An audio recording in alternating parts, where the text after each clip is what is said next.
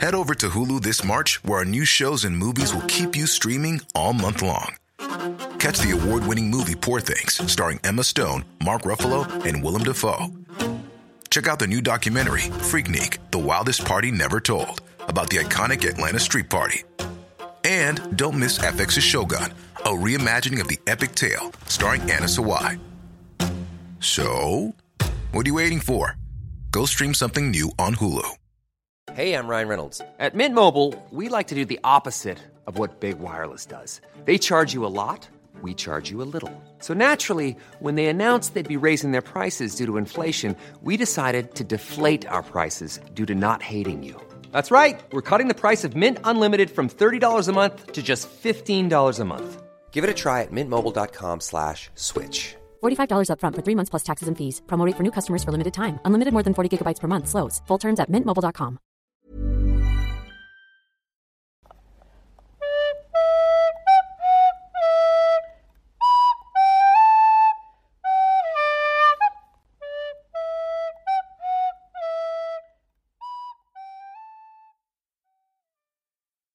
Herzlich willkommen zu eurem allerliebsten Lieblingspodcast auf ein Butterbier.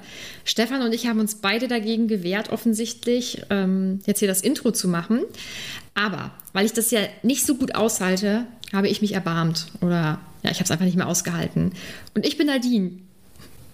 Hallo, ich bin Stefan. Oh Gott, das war das unangenehmste Intro, was wir jemals gemacht haben. Aber man muss sich auch mal was Neues einfallen lassen oder so. Ja, ihr fragt euch bestimmt, was wir hier machen. Wir machen, wie gesagt, einen Harry Potter Podcast und wir reden aktuell über das Kapitel 19 aus dem dritten Harry Potter Buch. Und wir haben viele gute Fragen dazu bekommen, die wir ja am Ende des Kapitels besprechen. Hm, möchtest du noch viel sagen? Da bin ich oder? gespannt. Hm. Nee, äh, nee ich, bin, äh, ich, ich bin gespannt, wie lange diese Folge heute geht, denn es ist ja einiges in diesem Kapitel, was wieder mal passiert. Es ist wieder mal sehr, sehr viel Auflösen von, von Dingen, die wir jetzt so ein bisschen angeteased haben äh, über die letzten ja, Kapitel eigentlich über vielleicht sogar die letzten Büchern. Also das ist so ein bisschen wieder, also im Grunde genommen die letzten zwei, drei Kapitel und auch dieses hier sind alles nur ja Auflösung von, von dem Buch. Es ist interessant irgendwie, dass sich das so zieht alles. Mhm. Ja. Dann würde ich sagen, wir starten einfach, oder? Genau, wo sind wir denn letztes Mal hängen geblieben am Ende ungefähr, Nadine? Dass wir wieder in das Kapitel reinkommen. Ja, es war Snapes großer Moment. Er hat abgewartet, was so passiert und hat sich dann den Tarnumhang vom Leibe gerissen, um dann äh, in einem ziemlich coolen Move eben in der heulenden Hütte aufzutauchen und äh, alle zu erschrecken. Mm. Und jetzt sind wir eben beim Kapitel Lord Voldemorts Knecht und es beginnt damit, dass sich alle erschrecken, weil Snape eben auftaucht und äh, alle sehr überrascht sind und wahrscheinlich auch ein bisschen überfordert. Und das ist jetzt ein bisschen ärgerlich für Harry, denn Snape weiß jetzt sowohl über den Umhang als auch über die Karte Bescheid. Und das ist wahrscheinlich etwas, was man an Harrys Stelle nicht unbedingt möchte, dass da irgendjemand drüber Bescheid weiß. Ja, vor allem, wir können ja davon ausgehen, der Mantel gehörte ja dem Vater von Harry. Also unter Umständen wusste Snape bereits Bescheid, dass es diesen Tarnumhang gibt. Und er hat ihn dann auch vielleicht bei Harry vermutet, als er ihn dann zum Beispiel bei der Statue gefunden hat oder in irgendwelchen vorherigen Situationen im Kapitel auf jeden Fall. Also das ist ganz interessant eigentlich, jetzt äh, hier alle so zusammenzusehen. Und ganz interessant ist es auch eigentlich, warum Snape überhaupt die Leute gefunden hat.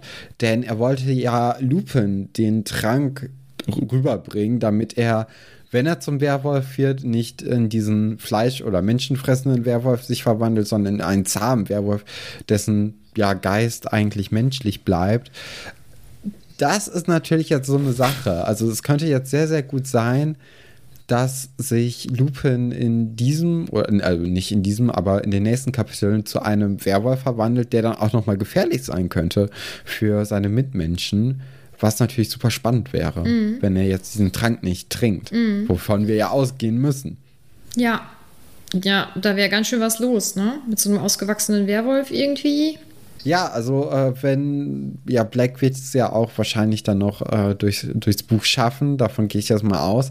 Und der könnte ihn dann ja als Hund vielleicht noch so einigermaßen in Zaum halten für den Anfang, aber da müssen die anderen Menschen, die dann in der Umgebung sind, dann schon recht schnell fliehen, sage ich mal, damit, äh, damit da das Größte äh, außer Gefahr bleibt mhm. hier.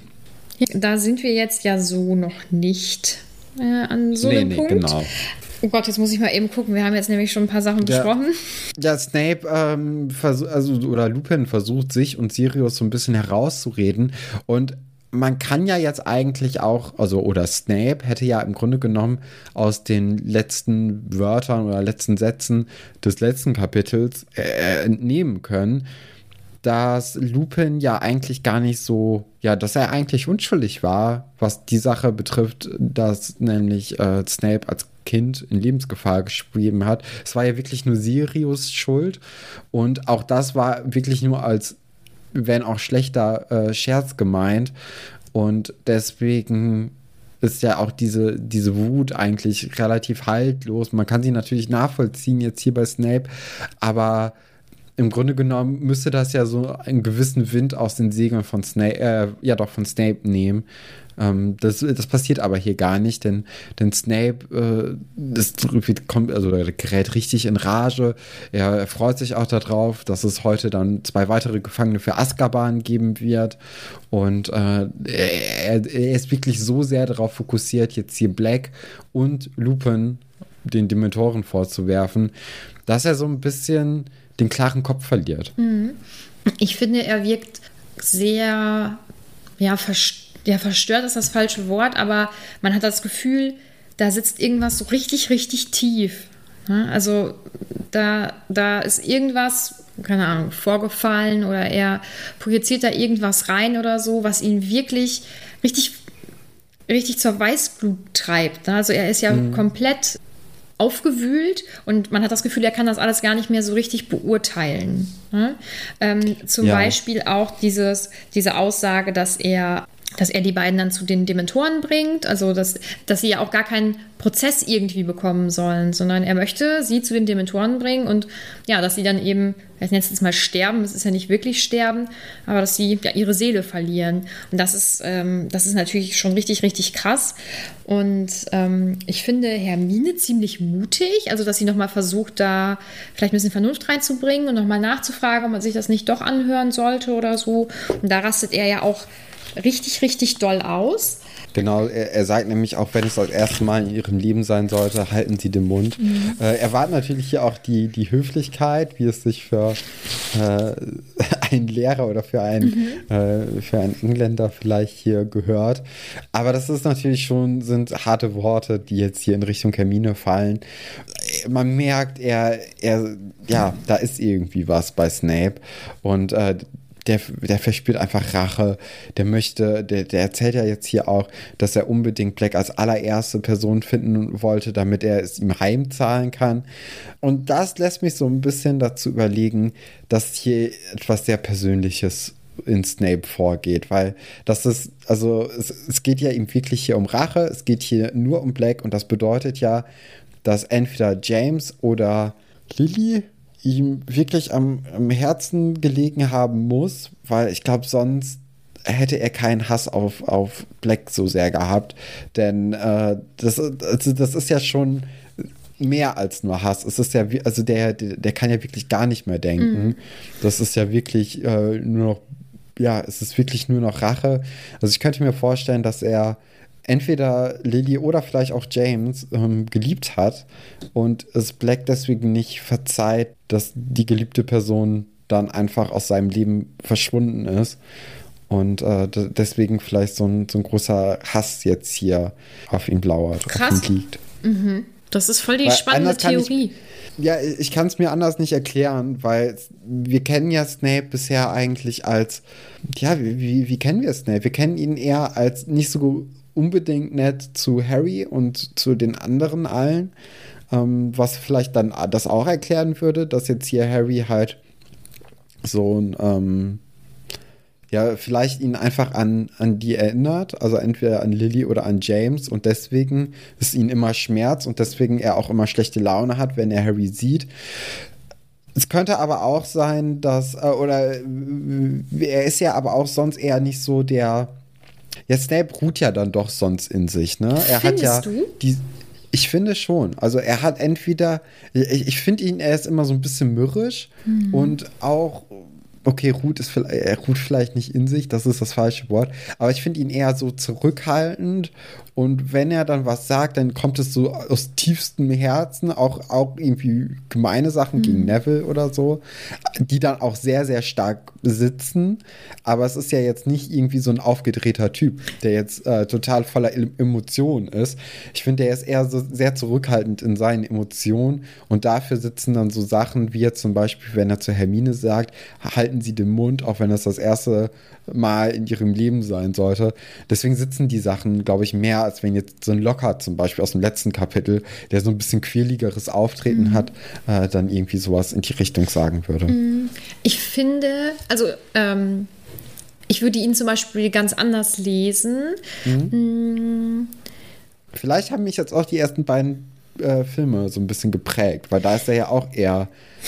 Da ist er eher ähm, cool zurückhaltend oder also er ist halt nicht so boshaft. Ne? Also ich finde in den, ähm, in den Büchern ist er boshafter als in den Filmen. Ja.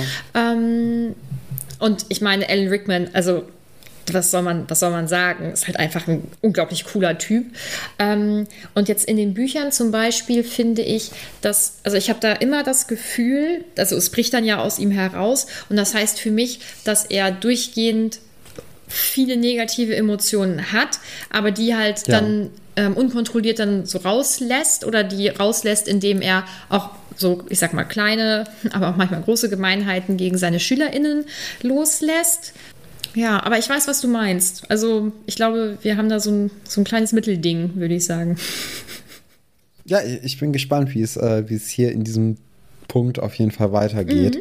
Äh, was wir auch jetzt kurz vergessen haben, ist, dass er ähm, mit seinem Zauberstab Lupin fesselt, ne? Das, da sind wir kurz drüber gegangen. Aber das ist ja auch vielleicht ganz wichtig noch äh, zu erwähnen, falls ihr jetzt das Kapitel nicht unbedingt gelesen haben solltet und genau wisst, was hier in, ja, was hier vorgeht. Genau.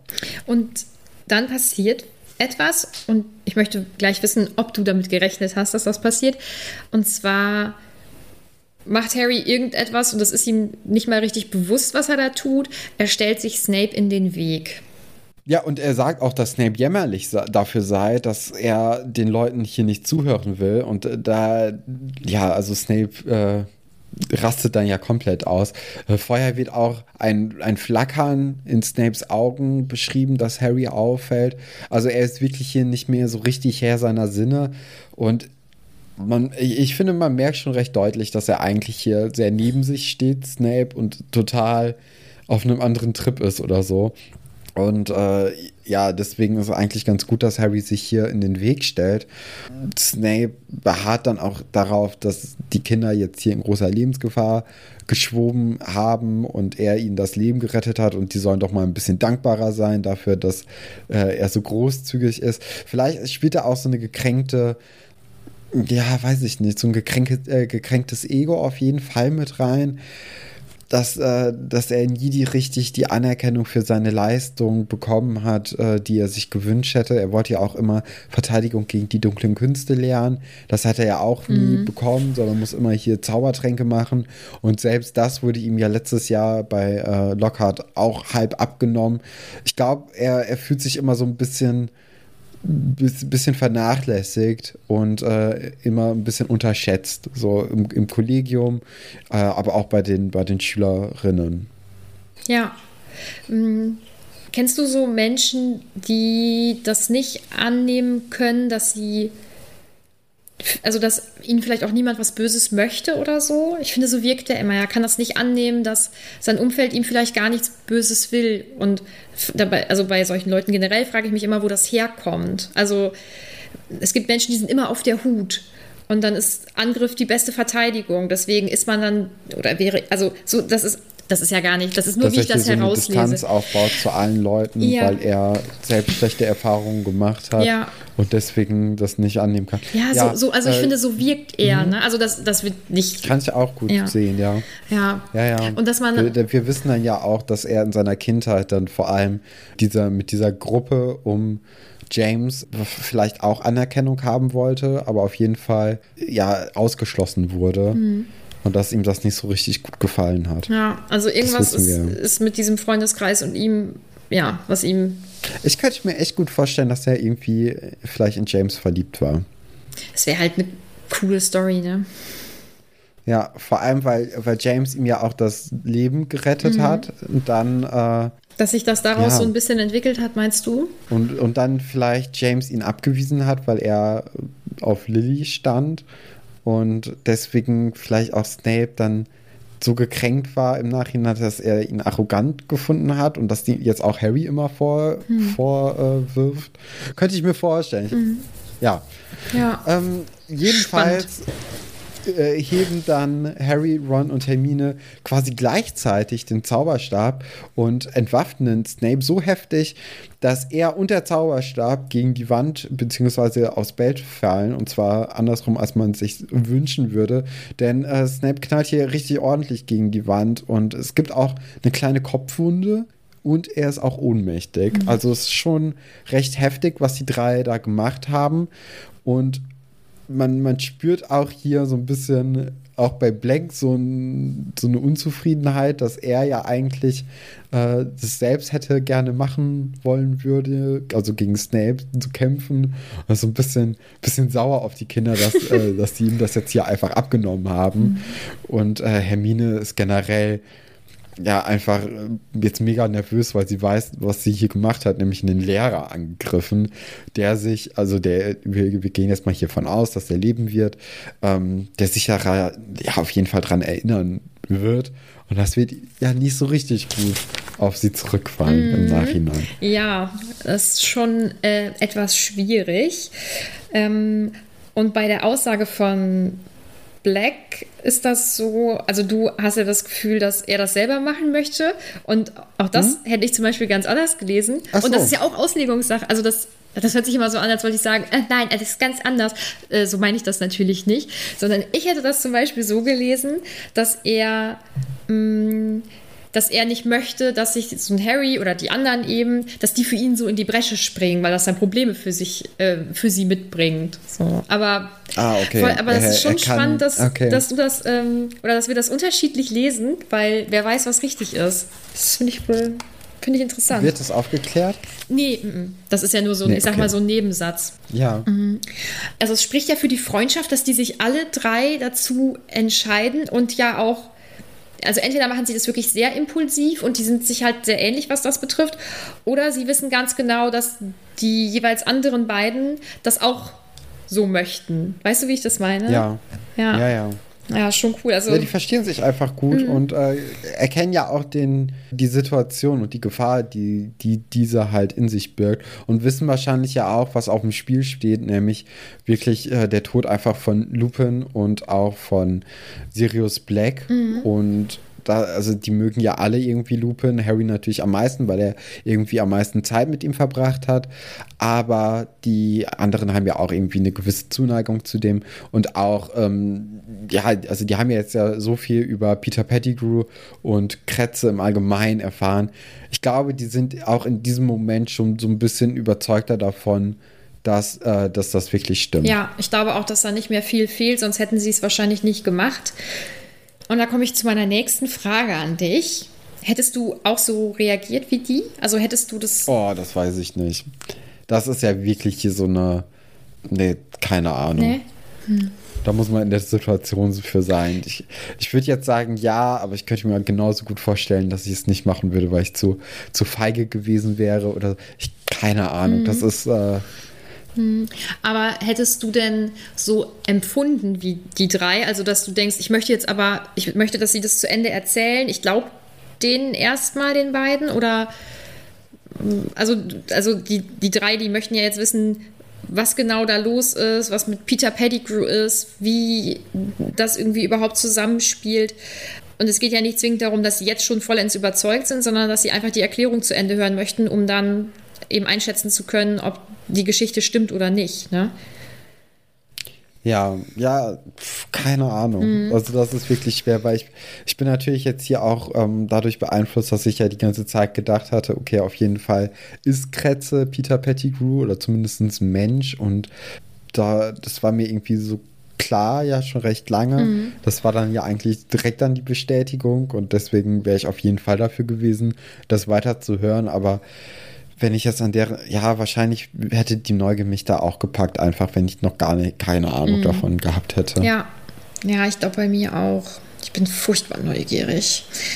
Ja, dann beginnt also Sirius Black so ein bisschen zu erzählen, oder beziehungsweise das heißt ein bisschen, er erzählt die ganze Geschichte eigentlich, was so, was so los war, Genau. ähm, woran er dann auch ähm, Peter Pettigrew erkannt hat oder woher er wusste, dass der in Hogwarts ist. Und das finde ich halt so richtig cool, ähm, weil dieses, dieses Bild, dieses winzig kleine Detail, was ja in, im ersten Kapitel eben vorkommt, Ja. dass das eben wieder aufgegriffen wird. Also ich mag das so gerne an den Büchern, dass solche Kleinigkeiten ähm, irgendwie vielleicht dann doch manchmal noch eine große Rolle spielen.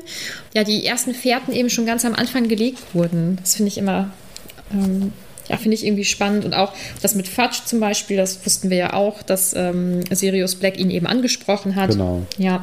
Ach, und weißt du, was mich richtig erleichtert?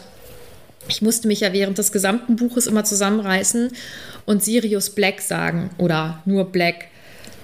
Weil ich weiß ja jetzt, dass das ein guter ist und gute Menschen sind, haben in meinem oder werden in meinem Kopf immer mit ähm, Vornamen angesprochen. Also in meinem Kopf ist es ja nur Sirius. Und ich musste mich so zusammenreißen, damit ich nicht die ganze Zeit Sirius sage, weil ich hätte das sehr. Also ich finde, das hätte das Ganze irgendwie Oh, verraten. Nee, das, das wäre mir nicht aufgefallen. Ah, okay. Nee. Völlig Aber umsonst jetzt weiß Mühe ich ja, wie gegeben. du. Ja, jetzt weiß ich ja für die nächsten Bücher, wie du, äh, wie du zu den Leuten stehst, wenn du sie nur mit einem Vor- oder mit dem Nachnamen ja, anredest. ja, ich glaube, vielleicht ist meine Erklärung da nicht ganz richtig, aber ich glaube, weil, ja, nee, ich glaube, bei ihm ist das vielleicht spezieller und ich überlege gerade, nee, ich glaube, du kannst das leider nicht anwenden, aber das würde ich auch sagen, wenn wir gucken mal, ja, wir gucken mal. das sehen wir dann. so, Aber ich, ich habe auch noch eine Frage. Und zwar, wie haben die das beim Filmdreh gemacht mit, mit Kretze? Haben die dem, der Ratte, haben die der wirklich einfach eine, eine Kralle abgeschnitten? ist das eine animierte Ratte? Oder haben die dann irgendwie die gefunden? Oder so wir- wirklich danach gecastet, dass irgendwo eine, eine Ratte mit einem Finger quasi weniger rumläuft? Nee. Ich glaube, die ist, in den Nahaufnahmen ist die animiert, glaube ich, oder? Ich meine, wir haben die ja auch schon im Wir ersten Film mal. gesehen, ja, weil, also. Wir hoffen es mal, weil hm, die Details müssen ja auch stimmen irgendwie. Wir, ne? wir werden das in der Filmfolge nochmal aufgreifen. ja, Sirius Black erklärt dann eben, wie er es dann auch ähm, rausgeschafft hat und ähm, berichtet, dass die Dementoren ihn eben nicht äh, richtig wahrnehmen oder sehen konnten, weil er sich eben ähm, verwandelt hat und wieder ein Hund geworden ist.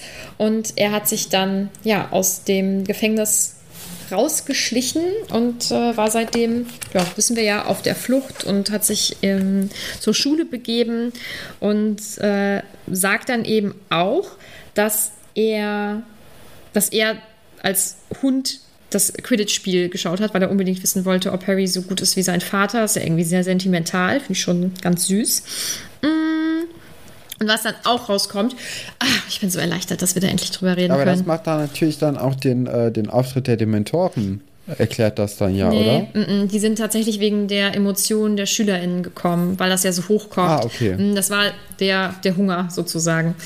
Okay, weil ich- bin mir gerade auch nicht sicher, ob in meiner Version das steht mit, äh, mit Dingsbumsen, dass, dass er dann extra für das Quidditch-Spiel gekommen ist. Äh, echt nicht? Aber das kam mir bekannt das vor. hatte ich jetzt in meinen Mhm. Notizen gar nicht aufgeschrieben, aber kann auch sein, dass ich es einfach vergessen hatte Mhm. oder es nicht wichtig genug fand. ja, weil eigentlich ähm, bin ich mir da ziemlich sicher, dass das auch in den, in den alten Ausgaben steht. Aber Okay. ich, kann, ich kann mich ja, ich kann ja nie zu 100% sagen, ja, ich bin Nee, mir nee. ganz sicher, weil ich so ein Typ bin, der sich leider nie ganz sicher ist. So, jetzt möchte ich noch mal eben sagen, dass mir Neville ganz doll leid tut, weil er hat die Passwörter nicht verloren. Und ich bin so froh, dass ich da endlich mit dir drüber sprechen kann, weil er hat überhaupt nichts falsch gemacht und Kretze hat die Passwörter geklaut und der arme Neville hat einfach Ärger für gar nichts bekommen. So, das wollte ich nur eben sagen. Ja, Ja, das passiert nun mal manchmal. nein, aber nicht Neville. Ja, aber er hat, also er hat alles richtig gemacht. So, naja. Da sind wir doch jetzt äh, beseelt, Mhm. oder nicht? Ja, genau. Also Harry ähm, konfrontiert dann auch nochmal Sirius mit seinen Eltern Mhm. und dass er ja für den Tod verantwortlich sei. Äh, aber es war quasi nur praktisch, äh, Sirius. Also äh, er hat jetzt nicht so richtig damit was zu tun, nur so halb, weil eigentlich wollten die, ja, wollten die Voldemort so ein bisschen austricksen. Äh, das hat leider den gesamten, ja, äh, es hat äh, leider den, Voldemort äh, in die Karten gespielt. Denn anstelle von Sirius als Geheimniswahrer hat er nämlich Lily und James überredet, Peter äh, Pettigrew als Geheimniswahrer zu, ne äh, zu nehmen, weil dadurch könnte natürlich jetzt so ein, äh, ja, so ein Sirius, der eher verdächtigt wird oder wo alle sich ja sicher sind, dass er der Geheimniswahrer ist, äh, so eine Folter viel besser b- überleben oder beziehungsweise die, die besser schützen, äh, als so ein Peter Pettigrew zum Beispiel, dem man es ja einfach nicht so richtig zutrauen würde, äh, auch weil die vielleicht gar nicht so ähm, ja, so, so eng waren wie jetzt zum Beispiel ein Sirius und ein James. Und er hat Lupin nicht auserwählt, weil vielleicht auch Lupin einerseits relativ offensichtlich sein könnte, dass wenn nicht Sirius es wäre, dann Lupin es gewesen wäre. Aber auch vor allem, weil es so einen kleinen Verdacht gab, dass Lupin vielleicht der Spion in den eigenen Reihen sein könnte, der, äh, der James und Lily dann am Ende verrät, was sich dann ja jetzt nachher herausstellt, dass es gar nicht der Fall war. Und äh, die beiden ja, vergeben sich ja dann auch gegenseitig dafür irgendwie, was dann zu so einem, ja, so ein bisschen kitschigen, aber auch ganz schön romant in, äh, Moment in diesem, diesem Buch kommt, Ja. in diesem Kapitel. Und es ist schon krass, dass, dass das über Lupin gedacht wurde. Ähm, Und die Frage ist, wieso sie eher ihn verdächtigt haben als zum Beispiel Peter. Ja. Ist eine gute Frage. Ähm, ja, Also ich habe vielleicht, weil Peter so unscheinbar ist. Könnte ich mir auch vorstellen, dass ihm das nicht zugetraut wird, dass er vielleicht irgendwas ähm, Gefährliches macht oder so auch. Ne? Weil es ist ja, Das ist ja so ein bisschen duckmäuserisch auch, wie wir ihn jetzt gleich kennenlernen werden. genau. Und generell, also diese, äh, okay, wir, wir wissen natürlich, dass, äh, dass hier sehr, sehr viel mit Symbolik immer gearbeitet wird, bei den Tieren, bei den Namen und bei allem eigentlich. Also das ist ja nie, es steht ja nie für sich einfach nur, sondern immer ein bisschen mehr. Man hätte dann auch auf die Idee irgendwie kommen können, dass Ratte jetzt vielleicht nicht das, äh, das beste Tier wäre und für die besten Charaktereigenschaften irgendwie steht. Warum auch immer. Aber ja, also ja, aber ich glaube, naja, stille Wasser sind tief. Na, Ich glaube, es ist wirklich manchmal, manchmal ist es sehr schwierig, Menschen einzuschätzen. Ja, und leider haben sie sich in dem Fall vertan. Ron gibt dann Lupin und Sirius ähm, die Ratte. Und es stellt sich heraus, es ist tatsächlich so. Es ist Peter Pettigrew. Jetzt kann ich es ja endlich sagen, ne? Jetzt kann ich endlich eine Theorie bestätigen. Es ist tatsächlich Peter Pettigrew. wer hätte es gedacht? Ja, wirklich. Also, du warst dir ja auch wirklich bis zum Schluss unsicher, ne? Ja, warst du wirklich nicht sicher, ob diese Theorie zutreffen könnte. Hm. Ja, fast so unsicher wie mit dem Werwolf und äh, Lupin. Ja, also eben. Ja, sie lernen dann also auch Peter Pettigrew kennen. Ich habe noch mal ganz kurz eine Frage, Entschuldigung, dass ich dich unterbreche. Und zwar beim fahrenden Ritter, war das da so, dass der Hund oder der Grimm, war das Lupin oder war das Sirius? War Sirius, Ja. ne? Okay, gut. Du kannst weitermachen. Ich darf, Danke. ich darf, okay.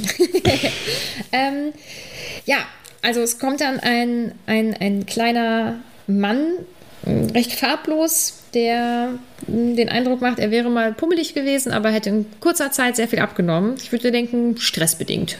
Meine Ja, Vermutung. Wie ist das nach so einer Verwandlung? Haben die Leute Klamotten an oder sind sie nackt? Mhm. Nein, die Wenn haben Klamotten als, an. als Ratte auch nackt waren, haben sie dann aber Klamotten Die an. haben Okay. Klamotten an. Das wäre sonst eine noch unangenehmere Situation, als sie eh schon ist. Und Peter macht keinen guten Eindruck, finde ich. Also auch in seinem ganzen Verhalten. Also, dass er nach und nach versucht, die Leute so abzuklappern und ähm, da irgendwie versucht, sie doch nochmal davon zu überzeugen, dass er gar nichts gemacht hat und dann, dass er eben unter Druck gesetzt wurde und ich weiß nicht was. Ähm, ja, also er macht da keine gute Figur und Lupin und ähm, Sirius sind auch sehr Sie lassen sich nicht davon überzeugen ähm, und möchten ihn tatsächlich umbringen, was ich ganz schön krass finde. Auch da. Sie, sie lassen sich aber auch echt nicht aus der Ruhe bringen. Ich habe das Gefühl, die sind richtig entspannt in der ganzen Situation und einfach so, ja, wir haben dich ja jetzt. Mhm. So, was willst du denn tun? Ja. Du bist jetzt Du bist ja quasi schon tot. Dann erzähl doch erstmal, wie du dich rausreden wirst. Mhm. Finde ich eigentlich ganz nett, wie die, wie die mit dem so ein bisschen spielen. Das hat mir ganz gut gefallen. Ja, und ich finde, es macht irgendwie ganz deutlich, dass sie ihn auch für unterlegen halten. halten. Ja, also die ja. haben ja wirklich gar keine, gar keine Sorge, dass da jetzt irgendwas passieren könnte, weil sie ihre Fähigkeiten kennen und seine. Ja, ist spannend. Und, äh, das möchte ich dir nicht vorenthalten, es gibt endlich mal wieder ein Bild, was ich ganz cool finde. Woo! Und zwar von Peter Pettigrew. Kannst du es erkennen? Ja, ist alles sehr dunkel, aber man, man sieht die gekrümmte Haltung und alles und äh, auch so ein bisschen dieses, äh, im, im, Buch wird es ja beschrieben als Rattengesicht, mhm. ne? so ein bisschen so eine spitze Nase und alles, so ein bisschen kleine Augen und alles. Mhm. Äh, erkenne ich hier sehr gut wieder. Es ist sehr, sehr schön illustriert. Finde ich auch. Ich finde, er sieht auch wirklich sehr kränklich aus. Ähm, die Klamotten sind ziemlich cool. Ja. Ja. Ja, äh, wir kommen ja jetzt hier auch noch mal auf den, äh, auf den Punkt, wie denn überhaupt Sirius aus Azkaban fliehen konnte. Und äh, da hattest du das ja schon vorhin so ein bisschen angerissen, dass die, ja, dass er erstmal das Glück hatte, dass er zu Unrecht quasi in Azkaban einsaß und dadurch, dass das natürlich kein schöner Gedanke ist, sondern du weißt, okay, ich bin jetzt hier zu Unrecht, ich bin doch unschuldig, das war irgendwie so ja, seine, seine Rettung, denn dieser Gedanke konnte ihm dann nicht von den Dementoren genommen werden. Mhm. Und dadurch konnte er dann halbwegs seinen, äh, seinen Geist, glaube ich, bewahren, wenn ich das richtig rausgelesen habe. Und äh, genau, also er konnte dann auch immer wieder in diese, in sein, in sein Animagi, Animagus wechseln. Und äh, dann war das auch quasi wie so eine kleine Auszeit, weil er als Animagus halt auch ich glaube, halbwegs glückliche Gedanken fassen konnte, äh, die dann nicht unbedingt von den Dementoren so erfasst wurden, weil die ja nicht so gut mit Tieren können. Hm, ich weiß gar nicht, ob er sich ähm, zwischendurch auch verwandelt hat. Doch, doch, das, äh, das, das stand da, glaube ich, dass er sich dann immer als, als Hund Auszeiten nehmen konnte und deswegen recht, äh, ja, recht, also viel besser auf jeden Fall durchkommen konnte, als jetzt äh, jemand, der in einer vergleichbaren Situation gewesen wäre, der kein Animagi oh ist. Das hatte ich nicht auf dem Schirm. Aber das wird mich ja auch eigentlich jetzt dazu bewegen, als Harry, Ron und Hermine, dass ich sagen würde, okay, das hat ja nur Vorteile, wenn man so ein Animagus ist. Ich meine, wir kennen alle Harry, wir wissen, er kann sich in Schwierigkeiten bringen. Falls er irgendwann mal nach Azkaban kommen sollte, hätte er dann ja eigentlich einen riesen Vorteil, wenn er es geschafft hätte, äh, ein, ein, sich in ein Tier zu verwandeln. Mhm. Ja, das stimmt. Also ich glaube, dass es sowieso insgesamt ziemlich cool ist, aber diese Prozedur ist halt abschreckend. Ja, aber also die, die letzten zwei Kapitel war ja nur Werbung dafür. Ja. Ne? Also wir haben ja, wir haben ja bis auf, dass es ein bisschen, bisschen lang dauert, okay, drei Jahre, da muss man schon richtig motiviert sein, das durchzuziehen. Aber vielleicht sind sie ja auch schneller. So, das kann ja auch irgendwie sein. Ne? Ähm, oder vielleicht bekommen sie dann auch Hilfe von Lupin und von Dingsbumsens hier, von Sirius Black. Aber also für mich, ich sehe nur Vorteile. Also ja für dich wäre es einfach auch glasklar. Ja, doch, doch, doch. Stell dir mal vor, du, du bist dann auch irgendwie als Tier mit diesem Mantel unterwegs, mit dem Tarnumhang. Dann äh, bist du ja quasi echt unaufhaltsam. Und wenn du sogar so ein ganz kleines Tier bist, wie zum Beispiel so ein Peter Pettigrew, der ist ja total unauffällig, vor allem in so einem großen Schloss wie Hogwarts. Ja, voll. Kannst du einfach richtig gut verschwinden. Also du kannst ja im Prinzip dann machen, was du willst, sag ich mal. Ne? Ja, vor allem kannst du ja auch in die, in die Gemeinschaftsräume der anderen Häuser ohne Probleme kommen. Ne? Also du brauchst ja jetzt kein Passwort mehr, sondern du wartest da einfach am, am Fuß des Eingangs, mhm. äh, bis, bis jetzt hier irgendwie irgend so ein Draco kommt und dann das Passwort sagt und dann huscht du einfach kurz mit durch die Tür. Das geht dann ja und dann mhm. bist du drin und musst hier nicht erstmal dich in eine Katze verwandeln. Mhm. Ja, ich glaube trotzdem, dass das für SchülerInnen wirklich unglaublich unglaublich schwer ist. Ich glaube, das ist für alle Hexen und Zauberer unglaublich schwer, aber vor allem, wenn man noch recht jung ist. Und dass ähm, Sirius und James wirklich außergewöhnlich mhm. gut waren oder sind und dann halt Peter mitgezogen haben. Also ich, ich weiß nicht, ob das so, ob das so für alle irgendwie umsetzbar ist. Vielleicht für Hermine, aber ja. Ja, dann kommt es zu einem kleinen Streitgespräch zwischen Peter und Sirius. Ähm, weil Peter will ihm ja unterjubeln, dass er ja ein dunkler Magier ist ähm, oder ein dunkler Zauberer ist und er ja auf Voldemorts Seite war und so. Und ich finde, man ähm, kann an der Reaktion von Sirius so krass rauslesen, wie sehr er das alles irgendwie verabscheut und wie lächerlich diese, diese Vorstellung ist. Ähm, das finde ich irgendwie ganz cool. Und was dann, was ich richtig spannend finde, dass eben einige AnhängerInnen Voldemorts in Azkaban sitzen und andere nicht. Und dass Sirius eben sagt, du hast dich vor denen vor allem auch versteckt, die eben äh, nicht in Azkaban sitzen. Ne? Ja. Das ist schon irgendwie, irgendwie gruselig, finde ich. Also dieser Gedanke, dass da Leute warten könnten, die dann völlig ausflippen wahrscheinlich, wenn sie Peter Pettigrew treffen würden. Und ähm, ja, also offensichtlich ist es ja so, dass zumindest die AnhängerInnen von Voldemort ähm, irgendwelche Dinge teilweise getan haben, die ähm, dazu geführt haben, dass sie in Azkaban sitzen. Weil da sitzt man ja nicht, weil man bei Rot über die Ampel gegangen ist. Ja, ja finde ich. Ja, klar. Also äh, wir wissen ja, dass das schon eine Schreckensherrschaft war von, mhm. von Voldemort. Und das passiert ja nur, weil einer irgendwie was macht, sondern da müssen ja schon Leute hinterstehen, die das zumindest tolerieren, aber vor allem auch unterstützen und auch äh, dann wahrscheinlich für ihre Sache dann auch eintreten. Du, du kriegst ja, ja nicht, du kommst ja nicht so an die Macht ohne, ohne Rückhalt und auch ohne Leute, die ja bereit sind, dann auch äh, das Nötige zu tun, in dem Falle. Ne? Mhm. Ne? Und die sind natürlich auch nicht weg, nur weil die eine Person dann erstmal vom Fenster ist. Ja. Die, die leben ja weiter. Und ja, ich, ich glaube, man kann, wir können jetzt hier ein sehr, sehr großes Fass äh, zur, zur Geschichte von, von Deutschland auch aufmachen. Ja. Aber das würde ich jetzt erstmal hier gerne umgehen. Ja. Sonst äh, Aber ich weiß. Äh, zieht das alles zu, äh, zu, zu sehr runter. Ja. es geht dann nochmal weiter, wie Sirius denn ähm, entkommen konnte. Ich finde, Hermine stellt ganz kluge Fragen. Ich finde es sowieso gut, dass sie das nochmal hinterfragt. Also ich glaube schon, dass sie mhm. überzeugt ist, aber dass die Vernunft dann doch mal sagt, dass sie ähm, ein paar Fragen stellen sollte. Ja, und dann äh, gibt, gibt ja Peter quasi zu, dass er äh, dem schwarzen Lord geholfen hat und er sich auch diesem unterworfen hat, um weil seine Seite zu gewinnen schien. Und das war dann auch genug irgendwie für Lupin und Sirius und die sind jetzt felsenfest davon überzeugt, ihn umzubringen. Und Harry schreit dann nein und wirft sich irgendwie so ein bisschen dazwischen mhm. und möchte ihn lieber nach Azkaban sehen. Und das finde ich einerseits gut, mhm. andererseits auch mega dumm. Weil wir wissen ja jetzt eigentlich, wir haben ja gerade erst ein Tutorial quasi bekommen, wie man aus Azkaban fliehen kann. Und das ist halt, wenn man Animagi ist. Oh Gott, habe ich gar nicht drüber nachgedacht. Irgendwie sich so durchwurschteln kann. Und jetzt mhm. wissen wir, dass äh, Peter eine Ratte also sein kann. Er kann sich in eine Ratte verwandeln, die ja dann doch noch mal ein bisschen unauffälliger als ein großer schwarzer Hund ist. Ne? Mhm. Also es ist jetzt irgendwie überhaupt nicht schlau, ihn zu, mhm. zu einer blinde, äh, zu, einer, zu einer Horde von blinden Gefängniswächtern zu werfen.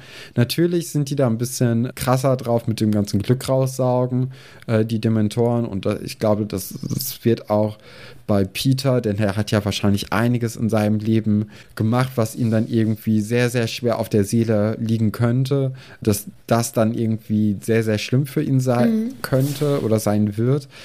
Aber wenn er so schnell wie es geht da irgendwie rauskommen kann, indem er sich als eine Ratte verwandelt, dann ist er ja auch recht schnell wieder frei. Mhm. Wenn ich jetzt aber so drüber nachdenke, also ich meine, sie würden ihn ja mit der Information, dass er ein äh, Animagus ist und sich ähm, in eine Ratte verwandeln kann, würden sie ihn dann ja abliefern. Und da kann man sicherlich auch eine Zelle so gestalten, dass sie auf eine andere Art und Weise ausbruchssicher ist. Ich denke, dass ähm, man also ich, ich würde sagen, dass in der Regel die Leute in Azkaban keine Chance haben auszubrechen, eben, eben aufgrund der Dementoren. Mhm. Wenn jetzt aber so eine Information zum Beispiel dazukommt, dann kann man da sicherlich etwas unternehmen. Und grundsätzlich finde ich Harrys Eingreifen gut und ja. richtig. Hm. Ja, ja. Aber ich weiß, also was er du möchte meinst. Jetzt hier, ja, er möchte jetzt hier nicht, dass die, die beiden jemanden umbringen. Mhm. Dass äh, das ja auch nicht im Sinne von James wäre. Harry, der natürlich seinen Vater am allerbesten von den drei kennt, äh, finde ich, find ich super, dass er das hier nochmal einwirft.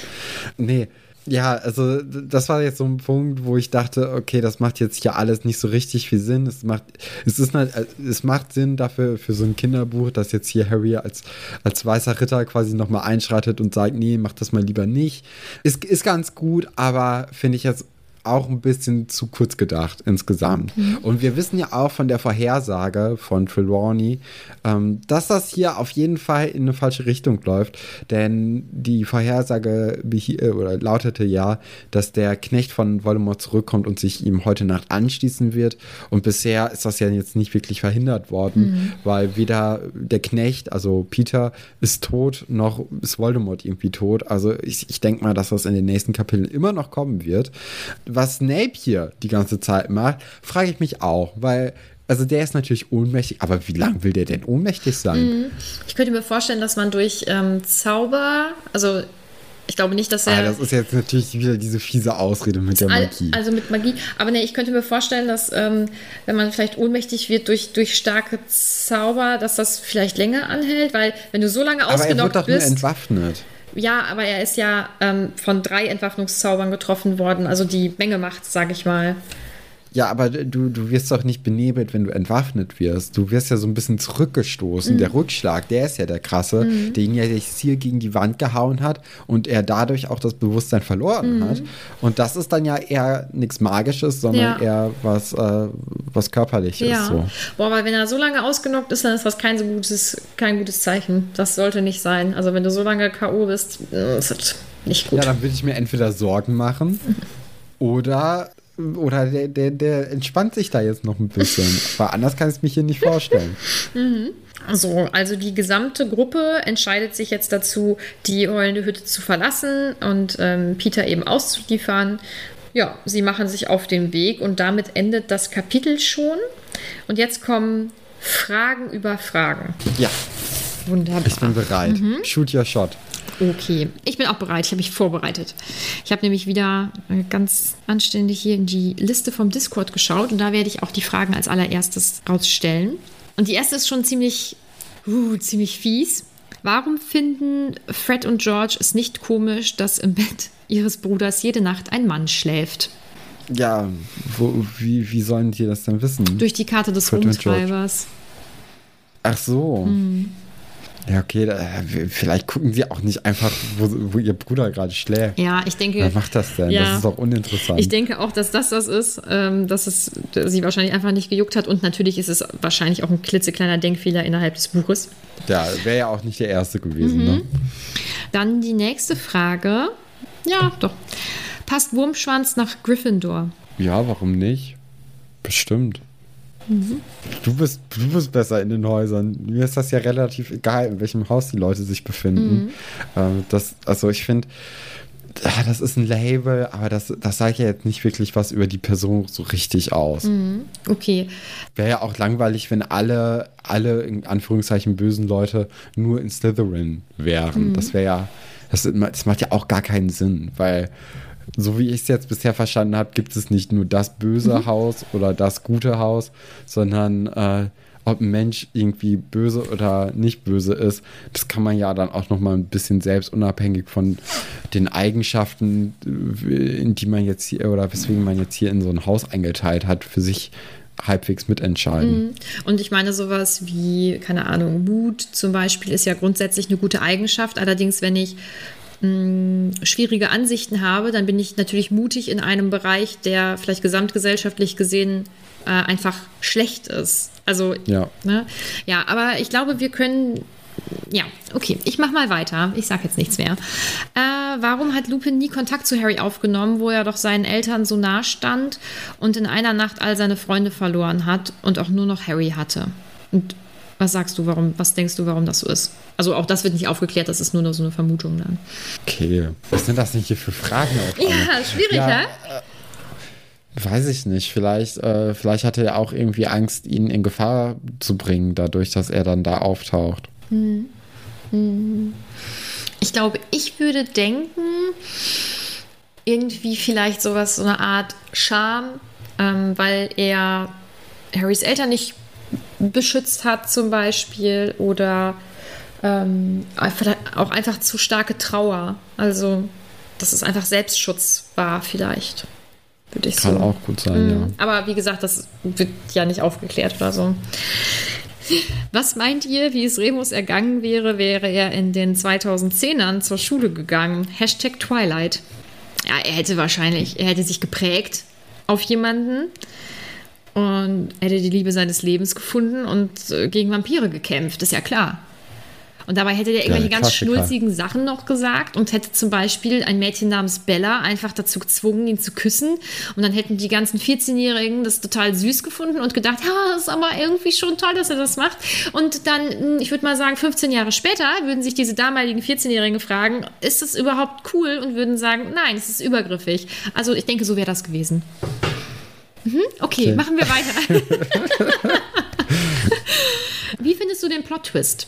Also, Welchen ja, jetzt? insgesamt, dass das jetzt mit dem Geheimniswahrer war und mit Peter und so. Also, du hast es ja irgendwie schon vorher ausklamüsert, äh, aber so allgemein, wie findest du. Doch, ist, glaube ich, ganz gut. Also ähm, wahrscheinlich, wenn man das jetzt nicht so Kapitel für Kapitel und mit nochmal extra drüber reden jedes Mal gelesen hätte, dann, dann hätte das einen auf jeden Fall äh, mehr gepackt irgendwie.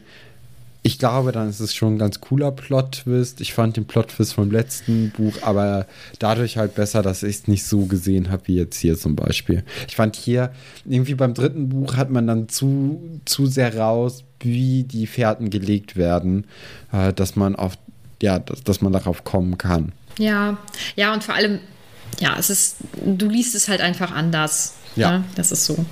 Dann kommen wir zu unseren Instagram-Fragen und Käthe hat uns geschrieben. Endlich habe ich aufgeholt mit den Folgen. Finde ich gut. Und ich habe eine Frage an Stefan. Kannst du einschätzen, wie viel unbewusste Spoiler aus dem Internet, also Memes und sowas, du so in der Vergangenheit mitbekommen hast, die, die vielleicht jetzt an der einen oder anderen Stelle zu deinen Theorien führen? Denn ich finde deine Theorien ex äh, teilweise extrem gut. Ich weiß es nicht. Also ich weiß, dass ich äh, so, boah, wann war das so? 2012 wahrscheinlich. Extrem viel Zeit auf 9gag verbracht habe. Da wird wahrscheinlich das ein oder andere irgendwie drin gewesen sein, was ich dann mitgelesen habe und dann vielleicht unterbewusst sich verankert hat. Äh, ich ich habe natürlich irgendwie immer drüber gelesen, weil mich Harry Potter nie interessiert hat. Aber ich kann das jetzt auch nicht ausschließen, dass mich das dann irgendwie geprägt hat. Und äh, jetzt so die letzten sechs, sieben Jahre hat, ja, mochte ich halt Memes überhaupt nicht so, so gerne und habe die deswegen dann auch zum Beispiel gut umschiffen können. Aber also, ja, wie gesagt, es, es kann irgendwie sein, dass da irgendwas drin ist, aber jetzt so bewusst weiß ich nicht. Tamara hat mal wieder eine Frage.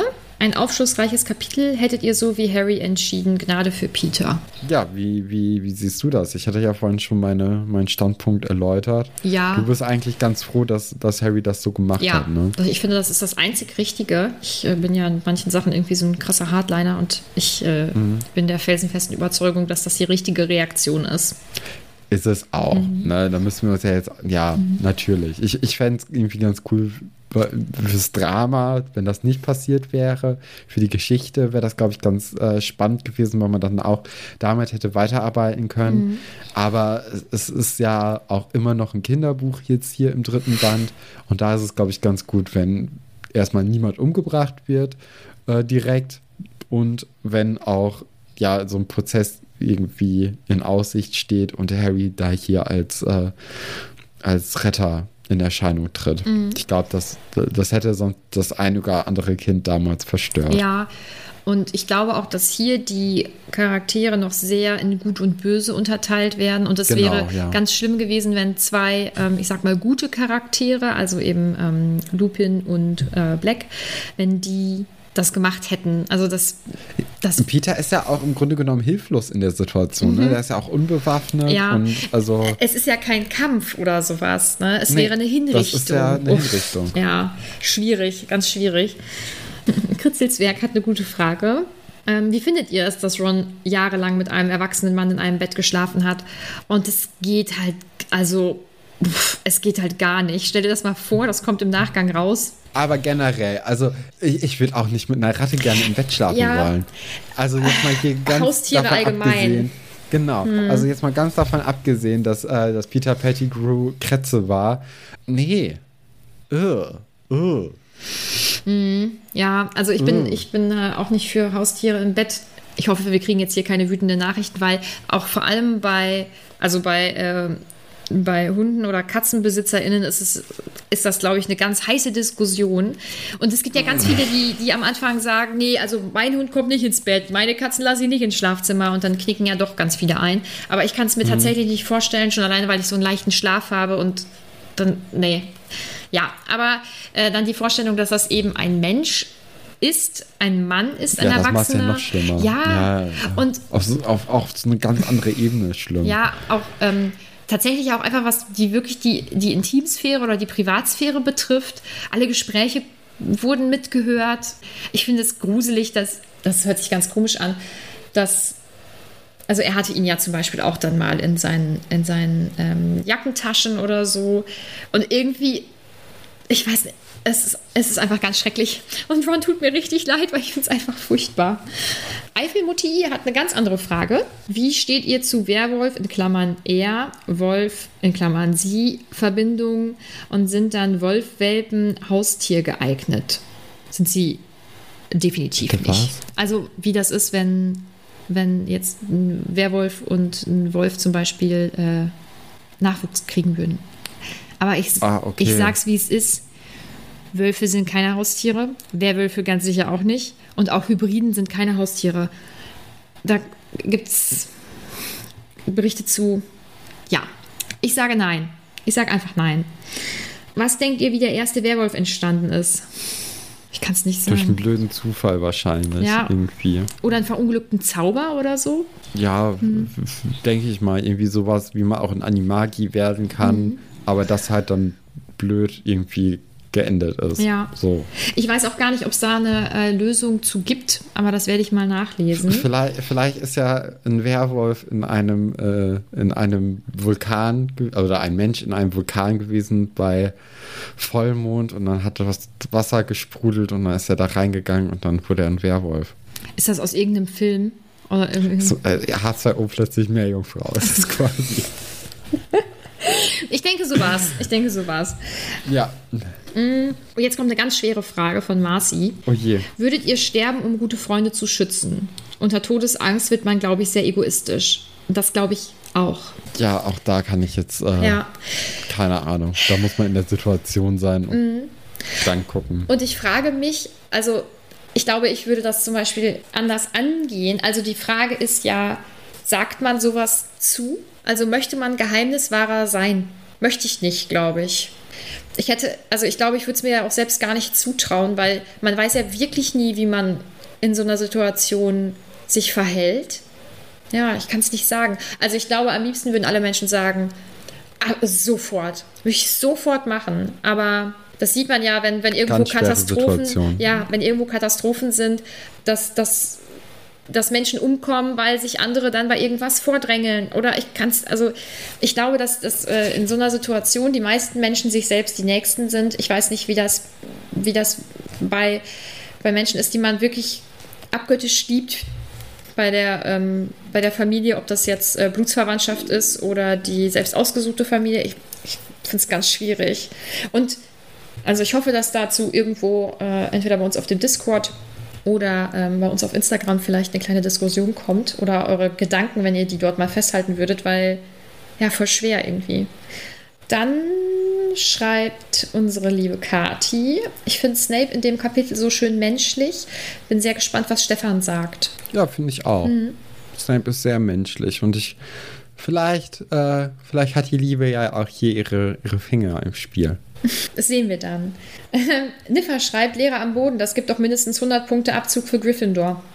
Und man könnte es nicht mal verübeln, oder? Ja, aber dann gibt es natürlich auch wieder 300 Punkte dafür, dass die Peter Pettigrew gefangen haben. also gleicht sich das äh, aus, das, ne?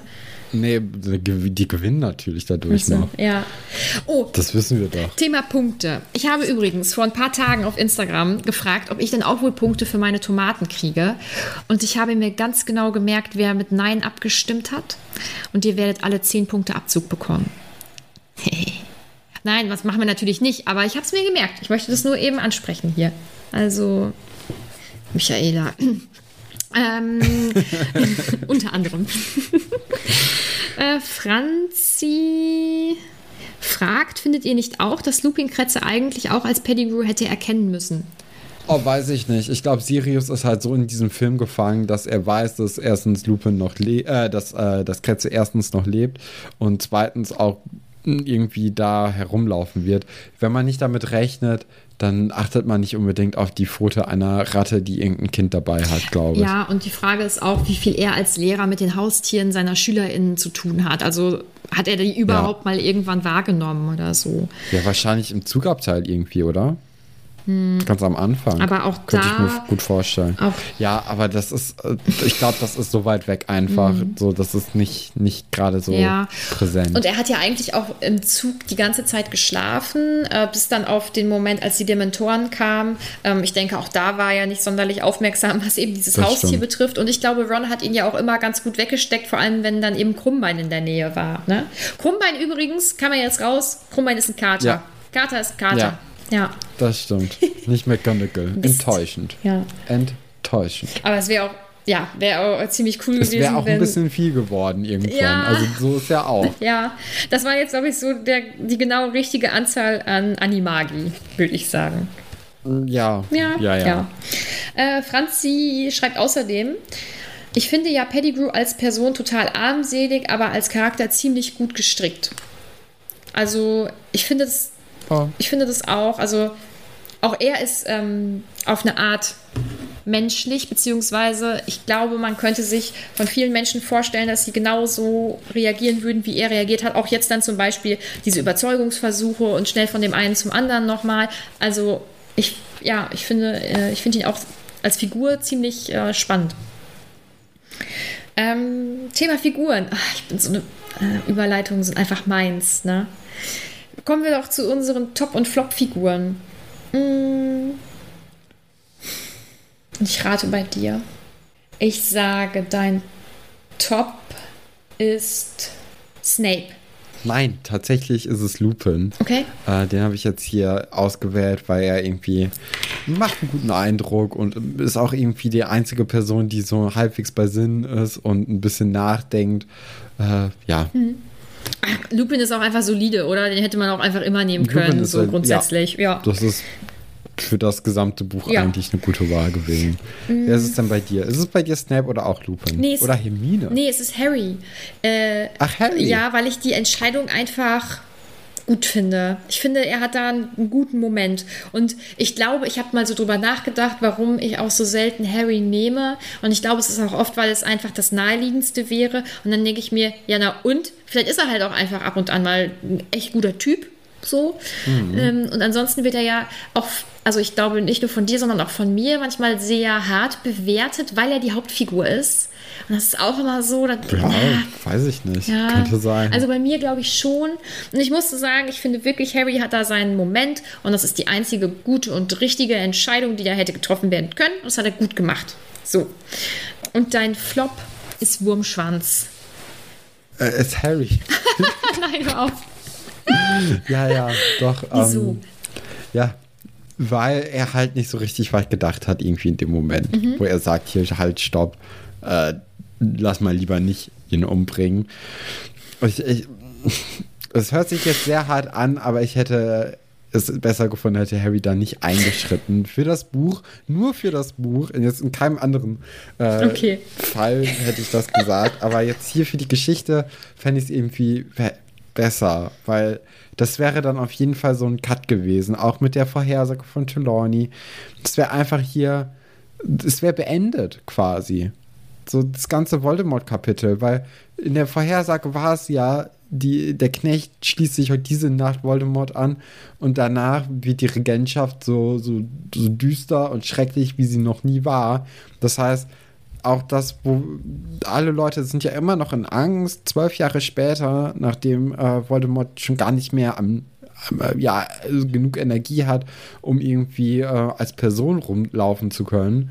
Es sind alle noch so sehr in Schrecken und dass er immer noch ein Thema ist nach zwölf Jahren, bedeutet ja, dass das richtig, richtig schlimm gewesen sein muss, als er eben an der Macht war.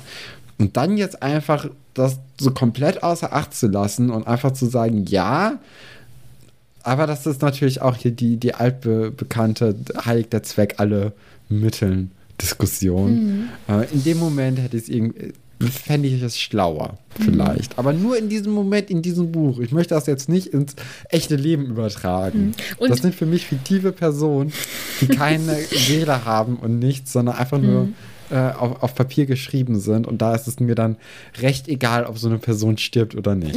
Und du hast das ja, also du hast dich jetzt ja gerade noch ein bisschen äh, verteidigt, damit es nicht falsch rüberkommt, aber du hast ja auch vorher schon gesagt, dass du in dem Moment sicherlich eben auch diese einzige richtige Entscheidung getroffen hättest. Na, weil, also, oder hast du doch, habe ich dir nicht zugehört? Doch, hast du gesagt, oder? Dass das eigentlich, dass das richtige? menschlich gesehen die richtige Entscheidung war, ihn eben, Ja, genau. natürlich. Ja. Aber äh, nee, also. für, für die Buchentwicklung. Es geht hier um. Ähm, Es, es, es macht weder für die Voldemort-Geschichte noch für Azkaban Sinn, Pettigrew am Leben zu halten, weil er irgendwie bei allem profitiert, wenn er nicht stirbt. okay. Wer ist mein Flop? Äh, Peter. Ja, ja, klar. Ja. Ja. Ja. Das, äh, ich bin immer so leicht zu durchschauen. Wobei bei meinem Top warst du ja, äh, da sagst du ja voll daneben. Finde ich gut. Also bin ich ja, auch weil ich ja mysteriös. auch, weil ich ja so sehr auch bei, in meinen Harry-Hass wieder verfallen bin, dass ich da ja gar keine, keine Augen für hatte. ja, gar kein gutes Haar an ihm lässt. nee. Noch nie. Noch nie. Ja, wir sind jetzt hier mit diesem Kapitel durch. Haben auch tatsächlich etwas Genau. länger gebraucht als sonst. Hm, Wundert ja, mich aber nicht. war ja es auch ist ein bisschen länger, ne? Ja, ja, und und, ein bisschen auch passiert viel. gehaltvoller. Mhm. Ich glaube, das nächste Kapitel ist so Medium, viel Inhalt. Ja, ähm, aber ist ja auch nicht schlecht. Ja, und ich habe da noch etwas, was ich reinbasteln möchte an Hintergrundinformationen. Also gibt es wahrscheinlich wieder ein kleines Referat. ähm, und wir reden hier über das Kapitel 20, der Kuss des Dementors. Stefan. Ja, wer wird jetzt hier vielleicht äh, sterben? Das ist das große Ding. Hm.